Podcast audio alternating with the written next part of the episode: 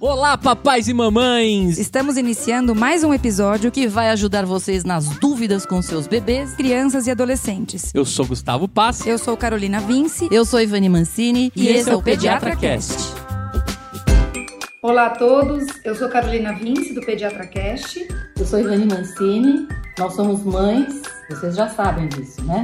E a gente está aqui hoje para dar, falar uma mensagem, graças ao Dia das Mães, uma reflexão, na verdade, sobre como é difícil criar filhos nos dias de hoje. É, a gente ponderou muito o que falar né, nesse dia tão importante que é o Dia das Mães, e a partir da, do desafio das conversas que a gente vem tendo aqui no consultório, a gente decidiu gravar esse episódio, na verdade, essa mensagem, para trazer para vocês que a ideia de que vocês estão todos enfrentando uma mesma situação mas é importante que a gente tenha cuidado e discernimento a partir de todos esses desafios que a gente vem encarando. Então, o principal é, recado agora é a gente falar um pouco sobre os desafios e tentar ajudá-los em como enfrentar esse momento delicado. É, eu acho que se a gente for olhar ao longo do tempo, Carol, as pessoas elas têm muito mais informação, mas têm muito mais insegurança. É interessante porque é meio contraditório. No momento que você tem muita informação, as pessoas deviam estar muito mais seguras.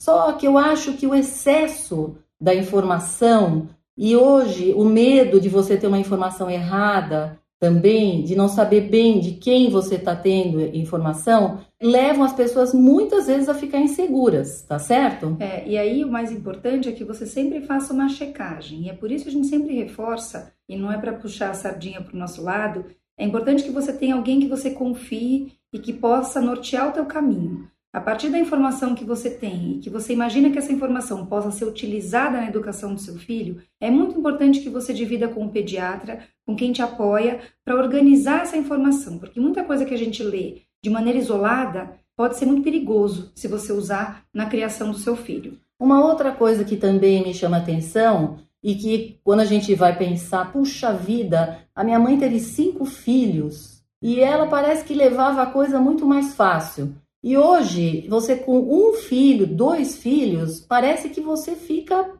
assim, a coisa fica, você fica sobrecarregada. Uhum. E na verdade, na verdade, se a gente for olhar, realmente o tempo, os tempos modernos hoje, eles assim, roubaram muito do nosso tempo, né? A gente tem muita coisa para fazer, uhum. né? Foi assim, sobrecarregou demais, né? O fato das pessoas trabalharem e ao mesmo tempo terem filhos, né? É, eu acho que não só isso, né, Ivani? Essa falta de tempo, a gente vem digerindo isso, mas trouxe uma necessidade dos pais retribuírem a falta de tempo. Então, o que a gente percebe muitas vezes são pais que querem compensar a falta do tempo. Isso não existe. Uhum. Por isso que a gente muitas vezes fala da qualidade do tempo. Você tem que tomar cuidado quando você fala isso, mas isso deve existir. Você pode passar o dia inteiro ao lado do seu filho sem ter nenhuma intervenção favorável. E você pode passar uma hora do dia sendo extremamente adequado e contribuindo para a educação da criança. Então, a falta de tempo não tem que ser encarado como um problema. Ela pode se tornar um problema se vier acompanhado da culpa uhum. e da falta do planejamento. Então, o que a gente fala aqui é isso. A falta do tempo acabou sim é, se tornando um problema quando as mães se desorganizaram e passaram a permitir tudo para o filho a retribuir a falta de tempo com presentes, com falta de limites. Então é aí que mora o perigo da falta de tempo nos tempos modernos. E eu diria que a gente temos um agravante maior, que são as redes sociais, uhum. porque eu ainda acho que antes de você ter as redes sociais, talvez ainda o tempo ainda sobrasse um pouquinho mais. E hoje a gente tem que levar muito em conta que Muitas vezes os pais estão com as crianças, mas estão no celular. Uhum. Então, levar isso em conta, prestar muita atenção, porque além de você usar seu tempo de forma errada, você dá um exemplo ruim. Muito cuidado quando a gente está com a rede social ali, né? Uhum. A gente está usando uma rede social, na verdade, não seria nem justo a gente só falar mal dela. Uhum. Mas, assim, a gente toma muito cuidado com o período em que você está ligado. Uhum. Que é quando você está com seu filho, é isso que a Carol falou, é você usar o seu tempo de forma é, melhor possível quando você está com seu filho. É, né? e, e, ainda falando das redes sociais e de outros veículos de informação, um outro ponto, o terceiro ponto que traz a dificuldade de criar os filhos nos tempos atuais é o excesso de teorias. Então, a teoria da, da educação positiva, a teoria de você não falar não para o seu filho, enfim, são teorias que quando você Vai olha. desagradar muita gente, viu? Não, e eu não digo que é uma teoria errada, eu acho que é uma teoria perigosa, Ivani. É. Porque a gente que está no dia a dia com uma criança, é muito difícil você se embasar e utilizar uma teoria de maneira pura e 100% ligada a essas regras que são muito difíceis de serem cumpridas num dia a dia com uma criança pequena. É, Então, eu acho que uma vez que a gente teve o estatuto da criança e do adolescente, as coisas, assim, as pessoas começaram talvez a confundir um pouco Exato. as coisas, né?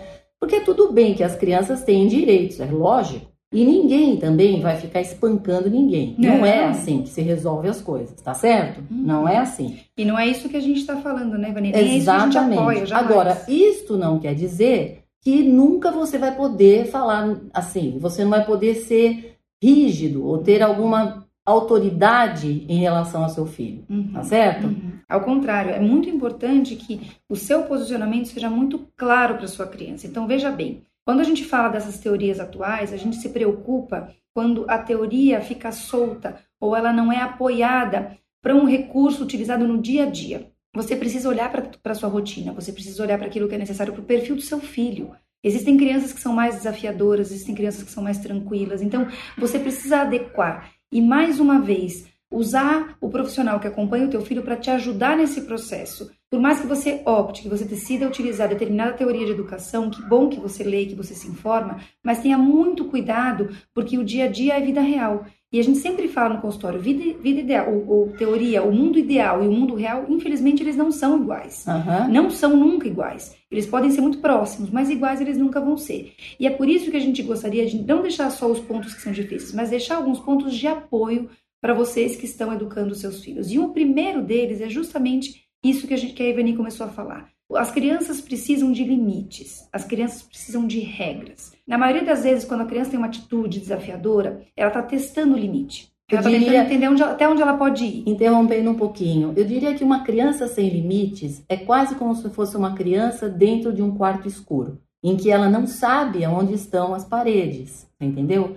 Ou seja, a criança fica solta. É muito importante que ela tenha definidos os limites aonde ela está, para ela se localizar, entendeu? Transportando aqui agora para a educação é a mesma coisa. Uhum. Uma vez que ela tem noção de até onde ela pode ir, ela sabe disso. Hoje eu atendi um paciente que a mãe falava: Olha, eu chamo 10 vezes ele para ele entrar para casa. Até a hora, a última vez que eu já estou cansada, ele já está cansado. Olha, por que, que são 10 vezes, gente? Por que, que a criança não, não aceita logo na primeira? Por que, que tem que chamar 10? Aonde que está o erro? Onde? Por que, que a criança não aceita de cara quando você faz com ela esse, assim, um acordo? né? Você faz um acordo com a criança. Olha, é o- de- desse jeito, porque senão você não vai mais sair. A criança tem que entender que tudo na vida tem depois uma consequência. Uhum. Tá certo, Carol? Exatamente. Mas você- as crianças não têm hoje. Eu tenho muito, muita dificuldade as crianças em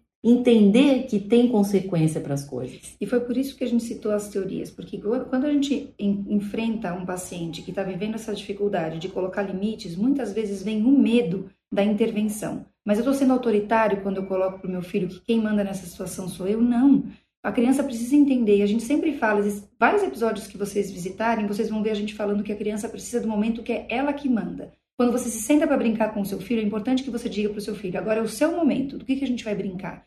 O que, que você quer fazer aqui? Você mostra para ele que você olha, que você enxerga ele, que você valida o que ele precisa. Mas na hora que tem que decidir se é para comer ou não comer, quem sabe disso é o adulto. É o adulto que define que a criança não pode ligar o fogão e fritar o ovo. É o adulto que é, diz para a criança que ela não pode atravessar a rua sozinha. Isso faz parte de um universo do adulto. Isso é proteção.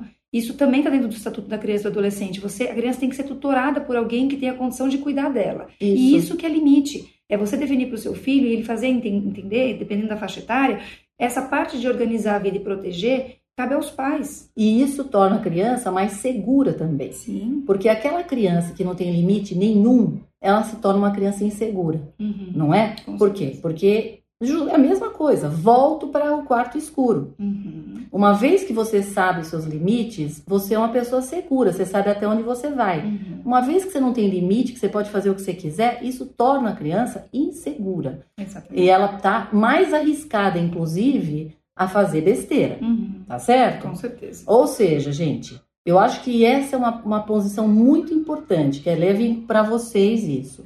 Quem decide as coisas não é a criança. Depende. Se é a brincadeira, tudo bem, mas a coisa séria, o que é para o pai decidir, não dá para você delegar para ninguém. É você quem decide. É, a- é o pai e a mãe que decidem. Não dá para delegar isso. Eu, eu costumo brincar aqui, que às vezes a coisa é tão, tão forte, entendeu? Que eu brinco e falo isso. Ele paga os boletos, gente, porque a criança manda. Sim. Como assim, gente? Não tem cabimento. Sim. Ainda nessa linha de pensamento, o segundo ponto para ajudá-los é a necessidade de frustração. Então, quando a gente é fica com esse, com esse pensamento de que, puxa, eu fiquei fora a semana inteira, agora no final de semana eu preciso retribuir, eu preciso é, dar para o meu filho aquilo que ele não teve no final de semana, que seja tempo, que seja atenção, que seja atividade favorável, mas não falta de limites ou possibilidade de frustração. Se o seu filho te pede alguma coisa que não está dentro do, do que é planejado, do que é possível para a faixa etária, ou por qualquer situação que seja, até econômica, essa criança vai ser frustrada. É importante que você diga, não dá. Não porque não é hora, não porque não tem dinheiro, não porque não é para sua idade. No momento que a criança se frustra, ela se prepara para a vida adulta. A gente tem tido Exatamente. muitos problemas hoje com adolescentes e adultos jovens que não foram frustrados da maneira adequada e que no momento que enfrentam as primeiras frustrações se veem numa situação de desespero Uhum. e acabam tendo inclusive atitudes extremas, como a gente tem Isso. visto cada vez mais ideação suicida e inclusive situações de suicídio, né, Ivani? Sim, com certeza. E frustração, pessoal, começa desde o momento que aquela criança ela está colocando um objeto dentro de uma caixinha e ele não consegue. Ou ela quer colocar um palitinho dentro de uma bolinha, ela não consegue. Na hora que ela faz isso, ela não consegue. Ela não faz, ela consegue. Ela não consegue, não consegue. Ela vai ficando brava. Ela pode chorar. Então não é você colocando que vai resolver. Não, deixa ela. Uma hora ela vai conseguir. E isso faz ela treinar a frustração. Isso faz ela ir aprendendo que nem tudo é fácil na primeira vez. Você vai ter que fazer várias vezes até você conseguir, tá certo? Que você não vai, assim, no primeiro emprego você já vai sair por cima. Hoje ninguém tem paciência mais de esperar as coisas irem chegando, subindo devagar, gente. É assim que as coisas são. Ninguém começa por cima. Uhum. Não dá certo isso. Uhum. Não dá. Você não tem maturidade para isso. Ou seja, isso é um treino que você começa desde que você é muito criança. Não adianta o pai querer fazer para a criança tudo. Eu digo aqui muito, gente, a gente está aqui para dificultar. Nós não estamos aqui para facilitar a vida da criança. A gente dificulta. Por quê? Porque é só assim que ela aprende. Ok? Não adianta você ficar dando na boca de uma criança comida eternamente. Ela tem que aprender a comer. Se você não deixar, ela não vai aprender nunca, gente. Tá Exatamente. certo? Ou seja, frustração faz parte da vida e faz parte da, do, do, crescimento, da maturidade. Certo, Carol? Certo, e é comprovado que frustração permite desenvolvimento. Isso é comprovado cientificamente, que no momento que a criança está frustrada, ela vai ter um pensamento diferente, ela vai querer inventar, ela vai querer solucionar aquele problema. Então, isso não é teoria banal, isso já é comprovado cientificamente. A frustração está dentro dos pilares que sustentam a formação do indivíduo. Certo? E por último, a, a sugestão, na verdade, eu acho que a base de tudo é a necessidade de regras muito bem estabelecidas. Quando você tem uma criança desafiadora, uma criança numa fase difícil, terrible two ou qualquer outra fase que seja, se as regras estão muito bem estabelecidas, isso fica muito mais fácil. Você pode fazer isso de maneira concreta, desenhando um calendário e que você coloca aquelas atividades que nunca vão falhar, escovar dente, tomar banho, alimentação, a ida para a escola, ou você pode simplesmente fazer um combinado com o seu filho de que tal e qual situação a gente não tem argumentação, certo? Então, regras são fundamentais para que as crianças se organizem, certo, Ivani? Corretíssimo, é isso mesmo. Porque, novamente, se a criança tem e você fez o acordo com ela de que as coisas têm que ser daquele jeito, ela tem duas possibilidades aí. Ou ela aceita a regra ou ela não aceita. Ora, se ela aceitar, perfeito. Você pode recompensar de alguma forma? Pode. Agora, se ela não aceitar, gente, tem que ter uma consequência para tudo. Regras fazem parte da vida, vão fazer parte na escola, vão fazer parte da vida toda. A gente tem que aceitar a regra. Uhum. Você tem que isso. Você não, não, não para no, no, no, sinal vermelho, você não aceita que é só 60 por hora, 100 por hora. Isso é regra, gente. Ou você aprende desde cedo que as coisas são assim para você viver em sociedade, ou vai dar errado. Então isso a gente começa de casa, desde cedo, tá certo? Eu acho que basicamente é isso, né, Carolina? É isso que a gente queria passar para vocês. Então vejam, limites, frustração e regras. Não se esqueçam, divida com o seu pediatra, divida com quem te apoia na criação do seu filho. Realmente é uma fase desafiadora. A criação de filho é sempre um desafio. A gente sempre fica com a sensação de que a gente está errando, porque a gente começou o episódio dizendo, nós somos mães, e quando a gente olha para a educação que a gente dá para nossos filhos, a gente sempre fala, puxa, não devia ter feito aquilo, deveria ter feito isso, tá tudo bem. Faz parte. Faz né? parte. A gente não pode se frustrar e achar que a gente vai ser perfeito, porque isso também é exemplo. Quando a gente erra, a gente permite os nossos filhos se sentirem à vontade para errar. E a criança tem que saber que o erro faz parte do aprendizado. É, a gente deseja a vocês um feliz Dia das Mães, que seja um dia iluminado, um dia abençoado. Para você que é mãe, mãe é, biológica, é, mãe adotiva, mãe é, que assumiu o papel de mãe por algum motivo, que seja um dia realmente cheio de realizações, de boas companhias e de muito amor, né, Ivani? Aproveitem bem com, as, com seus filhos, né? E assim, sem culpa, pessoal. Vamos tocar a vida para frente, tá? Assumam, assumam o que tem que ser assumido e vamos em frente, tá? Vai dar tudo certo. Tchau, Bom? pessoal. Feliz tchau. Tchau.